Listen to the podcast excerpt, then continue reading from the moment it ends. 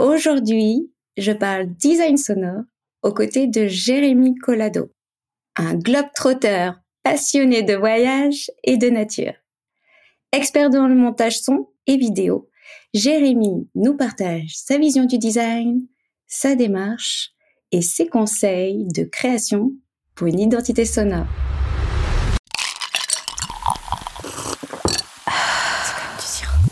Imaginer, inventer, réaliser. Effectivement, c'est effectif. C'est de l'art Du coup Non, c'est du design. Et toi C'est comme, c'est comme du sirop. C'est de l'art et du design Plutôt des Non, c'est du sirop. des rêves et imaginer. Ah, alors c'est comme du sirop. C'est comme du sirop, le podcast du créateur d'idées qui te parle design et communication.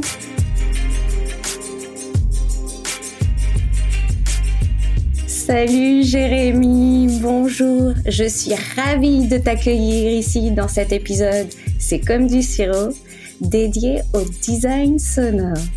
Tu es ingénieur son, photographe, vidéaste et producteur de podcasts. Ton parcours est juste incroyable. Tu es ce que nous appelons un digital nomade. Tu réussis aujourd'hui à vivre de tes passions qui sont les voyages. Tu aimes partir à la rencontre des autres et de la nature. Et le son associé à l'image. Tu es cofondateur de l'agence Waterprod, agence de production sonore et audiovisuelle. Aujourd'hui, tu as créé le pacte du podcaster pour aider à la création sonore de podcasts. J'ai apprécié tes talents de designer sonore. J'ai découvert en toi une acuité et une sensibilité particulière. Je suis ravie de t'accueillir. C'est vraiment un agréable moment pour moi. Et j'aimerais savoir si tu as un petit mot à rajouter sur ton parcours.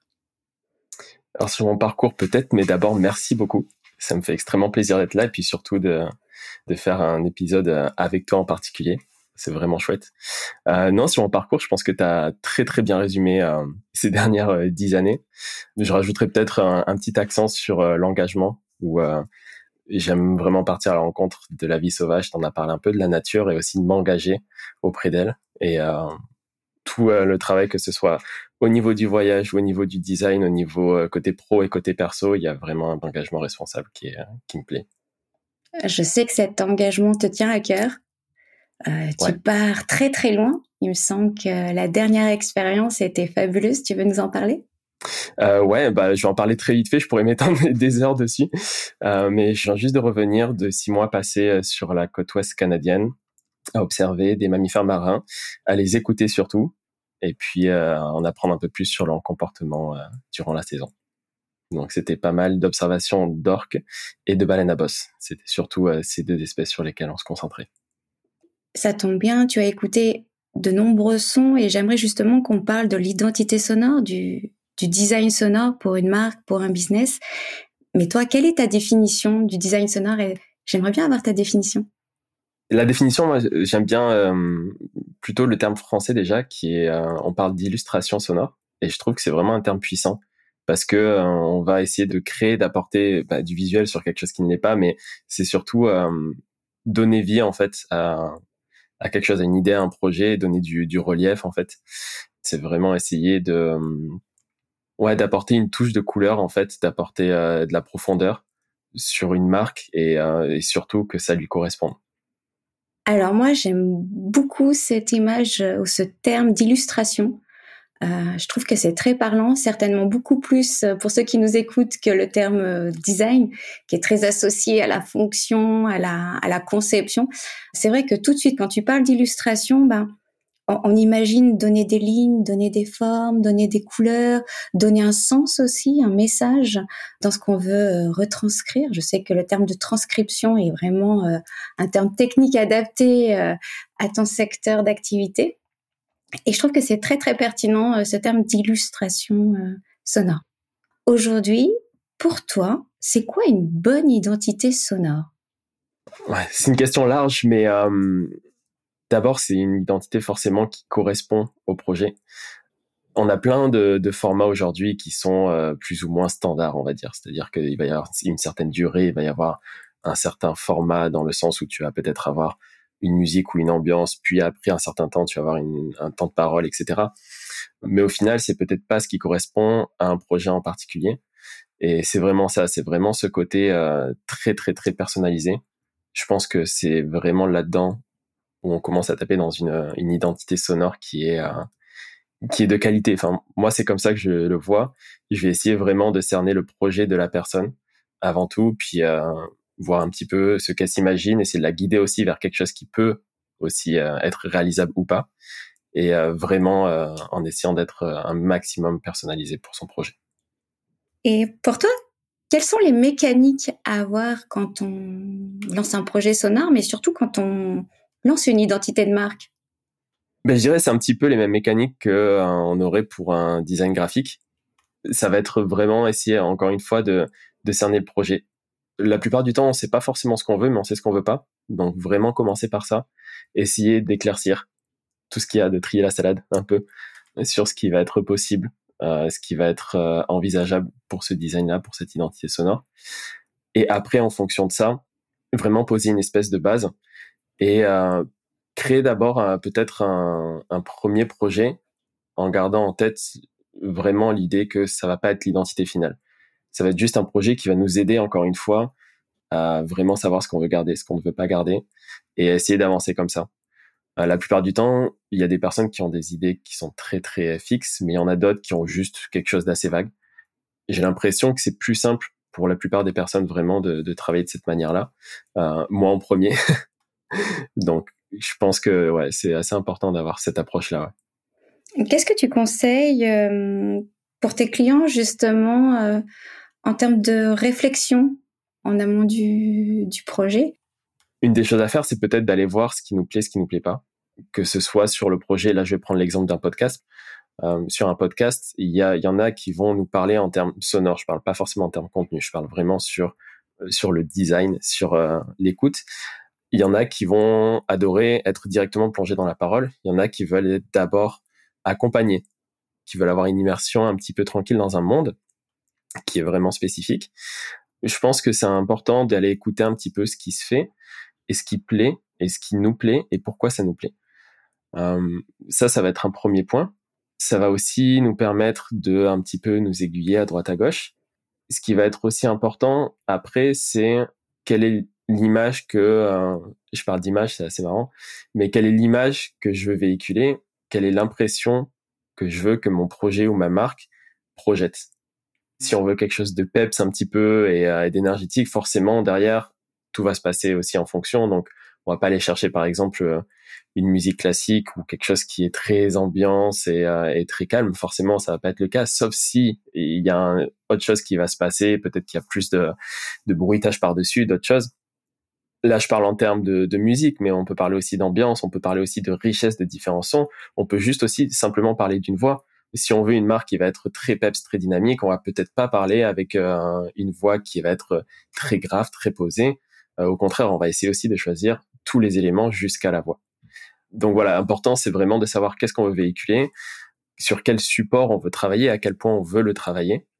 Pour reprendre le podcast, on peut tout simplement euh, juste faire une intro, une outro. On peut aussi rajouter des ambiances, des bruitages, on peut rajouter des virgules, qui sont des mini transitions. On peut rajouter des transitions qui sont plus longues, des extraits musicaux et tout ça.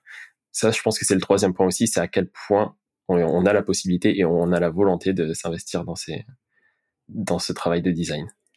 Je trouve ça euh, hyper pertinent de dire, OK, je fais une liste de ce que je veux pas, je fais une liste de là où je veux aller, ou en tout cas euh, des inspirations que j'ai pu euh, avoir. Et puis, on va faire les croisements. On va essayer de voir, ben, est-ce que c'est un style qui est pertinent pour l'image que je veux renvoyer de ma marque? Est-ce que pour un podcast, c'est adapté à ma voix, à mon débit, à l'identité mmh que je veux créer? Et donc ça, c'est super important que le client finalement fasse ce travail quand il arrive de dire, OK, bah voilà ce que je veux, voilà ce que je ne veux pas. Et toi, de pouvoir lui envoyer les possibles, c'est top. Ouais, puis je pense qu'il y a aussi autre chose là-dedans, c'est que hum, entre les champs des possibles et ce qui ne l'est pas, il y a aussi des idées qui parfois ne sont pas compatibles. Il y a des idées qui, sur le, papier, ne semblent pas compatibles et qui le sont totalement, mais il y en a d'autres qui ne le seront pas par rapport à l'intention de, la personne. Et je pense que des fois, c'est une des choses peut-être les plus difficiles à gérer avec les clients, dans le sens où euh, bah, il y a des idées, faut leur faire comprendre que voilà, c'est pas possible. C'est pas que je ne veux pas le faire, c'est que je pense que ça marchera pas, ou alors ça veut dire aussi que j'ai pas très bien compris.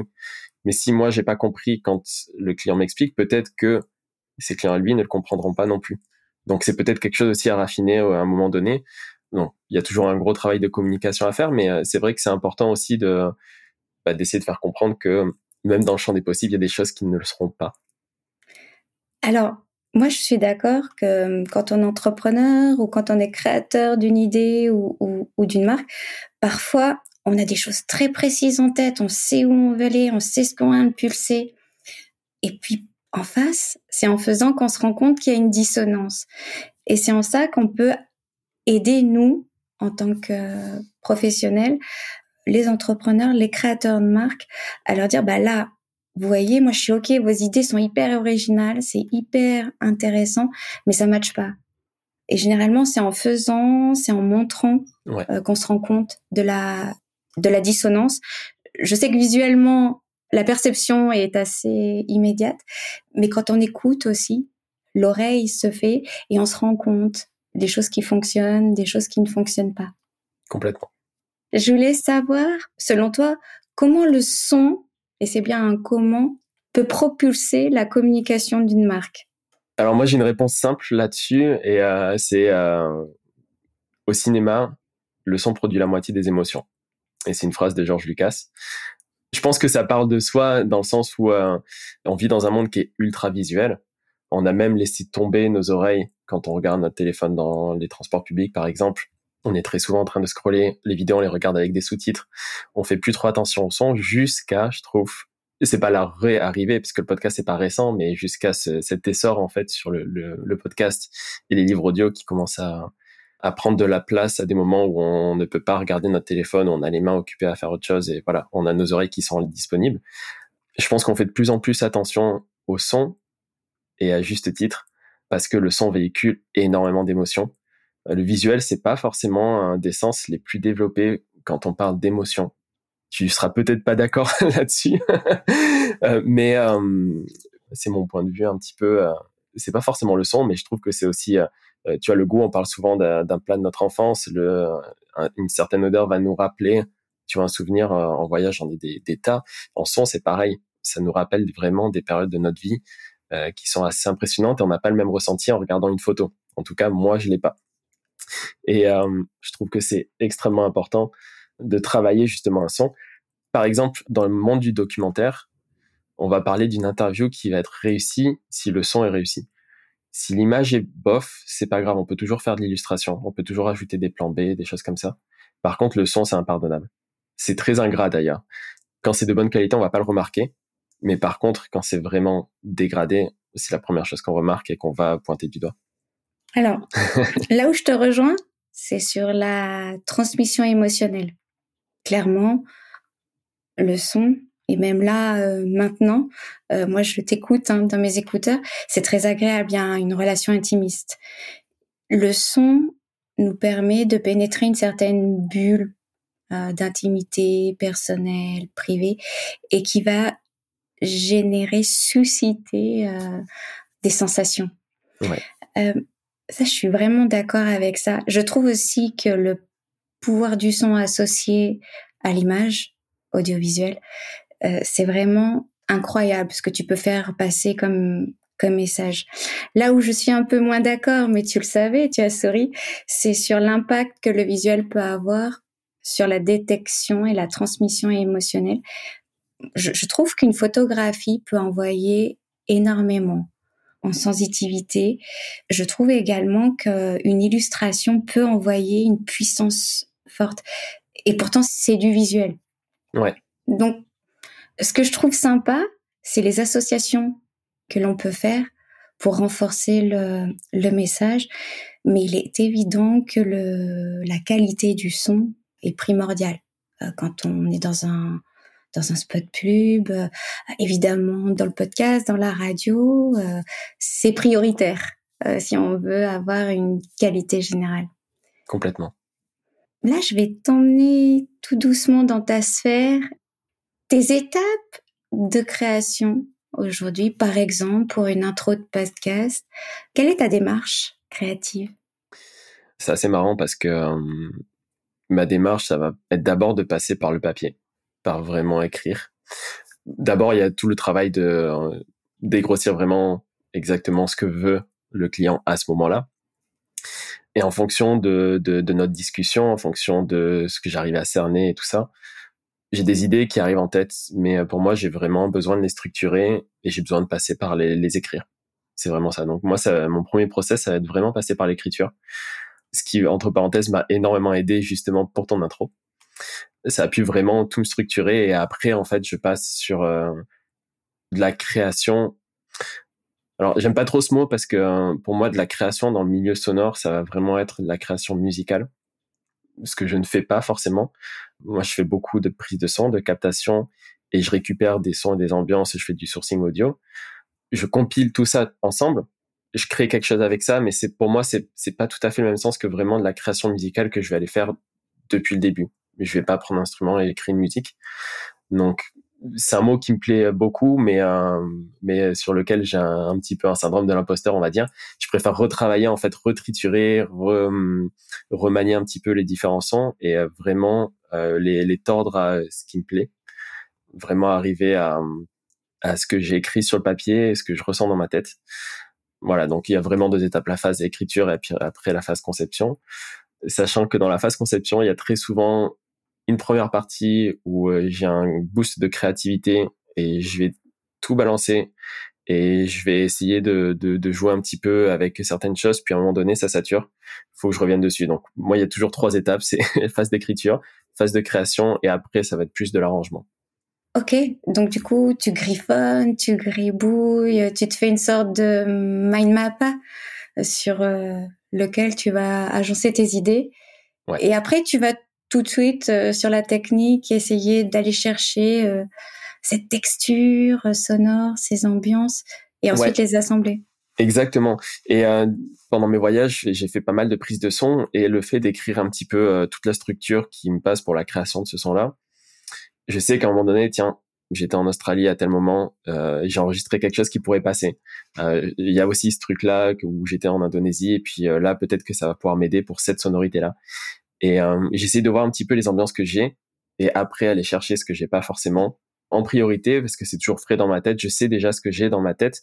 Je vais essayer d'aller chercher un petit peu euh, de ce qui me manque. Et puis c'est dans la dernière phase où tout est plus ou moins posé, mais il manque des, des petites, des, ouais, il manque un petit peu de quoi faire la magie en fait. Et euh, là, j'ai encore un autre travail de, de sourcing où là, je vais vraiment chercher une sonorité en particulier s'il y avait une cloche, par exemple, qui me plaisait pas avant, mais je savais que c'était au bon endroit qu'elle était, voilà, je vais vraiment aller essayer de travailler là-dessus. Alors, je sais que t'es pas à l'aise avec le mot création, mais pour moi, à partir du moment où tu t'amuses à associer, à composer, à aller chercher, à découper, euh, on est dans la conception. Donc, euh, je suis assez OK euh, sur le thème de, de création, mais je le mettrai entre parenthèses pour toi si tu le désires. Mais là, là c'est marrant parce que tu viens d'utiliser un autre mot dans le, avec lequel je suis peut-être un peu moins d'accord et qui me reconcilie plus vers la création, c'est composition. C'est peut-être ça en fait. C'est peut-être que la composition, c'est pas quelque chose que je pratique très souvent, surtout dans le travail de design sonore. Alors peut-être plus la création à ce moment-là. Ouais, je suis d'accord. Mais c'est peut-être la création-composition ou euh, c'est pas que je suis pas d'accord, mais euh, voilà, je me ressens pas en tant que, que compositeur. Du coup, je t'emmène un petit peu sur un sujet actuel. Euh, on est en plein boost d'intelligence artificielle. On parle d'alpha, de métaverse. Je sais que ça bouge énormément d'un point de vue graphisme, d'un point de vue photographie. Euh, j'aimerais savoir un petit peu toi, euh, est-ce que ça a un impact dans ton travail, dans ta démarche créative face à une IA qui évolue? Alors, je pense que je suis pas forcément la, meilleure personne placée parce que euh, l'IA, ouais, l'IA, j'ai un petit peu des réticences sur la finalité. Je trouve que c'est c'est un outil incroyable. C'est vraiment euh, hallucinant, extrêmement puissant ce que l'IA peut produire. mais ça reste un petit peu, pour moi en tout cas, j'ai l'impression que ça reste quand même dans un certain cadre. Et moi, mon but, c'est vraiment d'essayer de sortir de ce cadre et d'aller plus vers le projet de, la personne. Et l'IA, en fait, peut vraiment te cadrer un peu tous les envies, tous les besoins, toutes les sonorités, tous les visuels, enfin tout ce que la personne a vraiment en tête. Mais aussi, j'ai l'impression que ben, il reste des limites, quoi. Il, reste des cadres en fait pour pour sauter à côté, pour aller voir ce qui se passe un petit peu à côté. C'est pas forcément sur l'IA que tu vas compter. Ça, c'est une définition extrêmement personnelle. Hein. Je pense qu'il y a plein de gens qui seront pas forcément d'accord avec ça.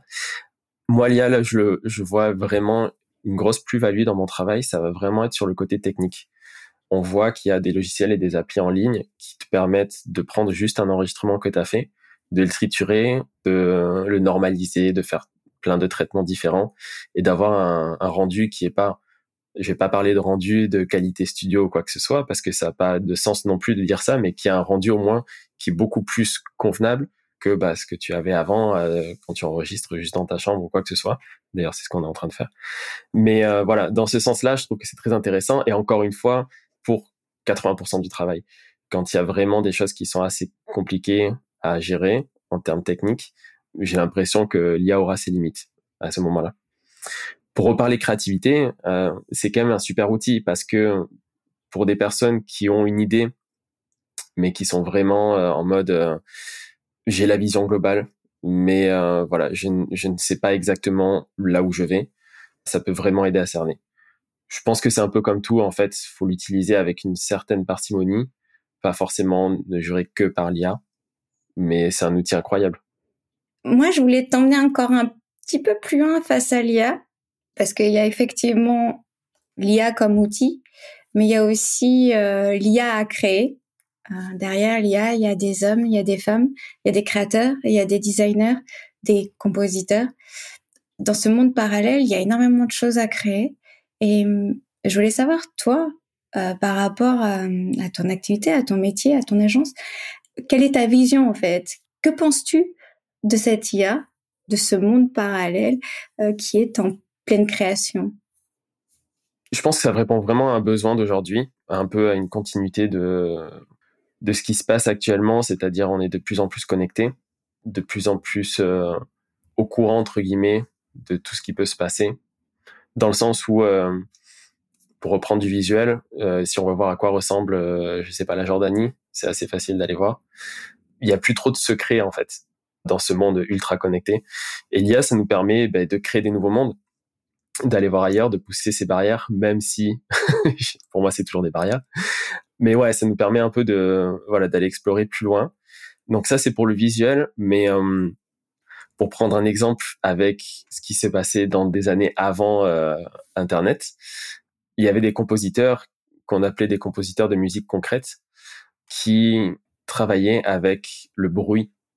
Ça allait d'essayer de, de, prendre un enregistrement purement d'une bande magnétique audio, essayer de la triturer, de la déformer dans tous les sens et d'aller chercher des sonorités. Et euh, même si la musique concrète, c'est quelque chose qui est pas très audible, qui est pas très agréable, c'était extrêmement important pour toutes les industries autour.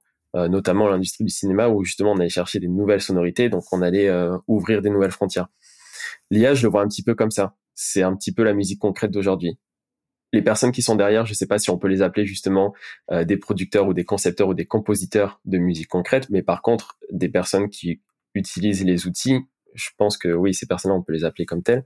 Mais ouais, je vois vraiment l'IA comme ça en fait. C'est assez important pour vraiment explorer ce qui va être possible mais encore une fois, je ne confierai pas cette tâche seulement à l'IA, mais vraiment à, des humains derrière qui vont euh, encore plus loin, en fait, pousser ces frontières et aller au-delà. Je confierai ça aux humains. Je pense que ça résume assez bien ce que tu penses et là où tu voulais nous emmener. Exactement. Euh, c'est vrai que c'est hyper important de bien segmenter. Il y a des outils, il y aura toujours l'homme avec son inventivité. Et je pense que c'est assez important de toujours s'amuser dans la conception, dans la création. Et seul un humain sera capable de nous transmettre ça. Merci Jérémy. Aujourd'hui, si je te demande trois conseils pour ceux qui nous écoutent, quels seraient tes trois conseils? Juste trois. Alors le premier, ce sera de ne pas sous-estimer l'audio et tout ce que ça englobe. Par là, j'entends tout le travail que ça englobe. Entre savoir ce qu'on veut, entre essayer de le créer soi-même, il y a une grosse différence et c'est quelque chose qui peut prendre énormément de temps. Et ça, on s'en rend pas forcément compte. On se dit souvent que euh, ben un podcast, pour revenir là-dessus, euh, ça va prendre moins de temps qu'une vidéo. C'est pas forcément le cas parce qu'il va y avoir beaucoup plus de travail. L'audio, ça ne pardonne pas encore une fois. Et voilà, c'est très facilement sous-estimé. Donc ça, c'est mon premier conseil. Privilégier la, la qualité, la qualité sonore. Ouais. Très important. Exactement. Euh, deuxième conseil, c'est d'aller écouter. On est influencé en fait dans, dans tous les sens, que ce soit euh, le visuel, l'audio, que ce soit euh, le goût. Euh, donc c'est vraiment euh, essayer de s'influencer sur pour son projet. Qu'est-ce qui me plaît dans le projet de telle personne? Qu'est-ce qui me plaît pas? Essayer de faire l'exercice, par exemple, d'aller sur YouTube et d'aller regarder nos youtubeurs préférés, mais de garder peut-être juste la première minute. Est-ce qu'il y a du son? Comment c'est structuré? Est-ce qu'il y a le, décor qui me plaît ou quoi que ce soit? Là, je sors un petit peu du côté audio. Mais pour le podcast, c'est pareil. Juste écouter les premières cinq minutes de différents euh, podcasts qu'on aime bien. Essayer de construire son projet par rapport à ça, voir ce qui nous plaît, ce qui nous plaît pas. Vraiment se faire influencer. Ça, je pense que c'est hyper important. Et ça permet de dégrossir aussi énormément euh, euh, quand on va voir une personne comme moi après pour travailler ensemble. Allez, je synthétise. Deuxième conseil, ce serait de secouer, d'aller titiller, d'aller réveiller les idées en allant chercher l'inspiration euh, dans la concurrence ou sur euh, d'autres marchés. Exactement. S'inspirer, tu as dit le bon mot. Ok. Et troisième conseil, ça va être se lancer, tout simplement. Se lancer, ne pas avoir peur d'échouer euh, sur n'importe quel projet. Ça va pas se faire en un jour. Là, je parle vraiment spécifiquement du podcast pour le coup, mais se lancer dans le podcast, faire son premier épisode, faire son deuxième épisode. Ça va évoluer. C'est comme une chaîne YouTube, c'est comme un projet de newsletter, c'est comme n'importe quel projet. Ça va forcément évoluer. Il va y avoir des fails, il va y avoir des succès, euh, mais c'est surtout ne pas baisser les bras si vraiment c'est un, format qui nous plaît et euh, pour lequel on sent vraiment euh, de l'engouement, on sent qu'il y a une connexion, on sent qu'il y a quoi que ce soit. Donc c'est y aller, foncer. Ok. Donc troisième conseil, passer à l'action, N'ayez pas peur de vous tromper. Allez-y. Exactement. Testez. Et là, j'aimerais qu'on finisse euh, sur un instant léger. Je te pose des questions. Et là, j'aimerais qu'on aille vite. Ça marche? Ok, ça marche. C'est parti. Ton sirop préféré? Menthe. Ton mood du petit déjeuner? Pas envie de parler. La musique qui a changé ta vie? John Butler, Ocean. Ton jingle. Badoomba.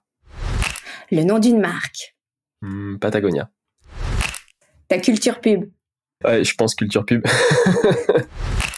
Le mot de la fin Merci beaucoup Anouk. Merci à toi. J'ai adoré. C'était un super moment. Et merci à ceux qui nous ont écoutés. J'espère les avoir sur le prochain épisode. J'ai un invité spécifique sur l'audiovisuel. À bientôt Jérémy. Bonne à continuation. Bientôt, bye bye. Merci beaucoup à toi aussi. Ciao. Bye. J'espère que cet épisode t'a plu.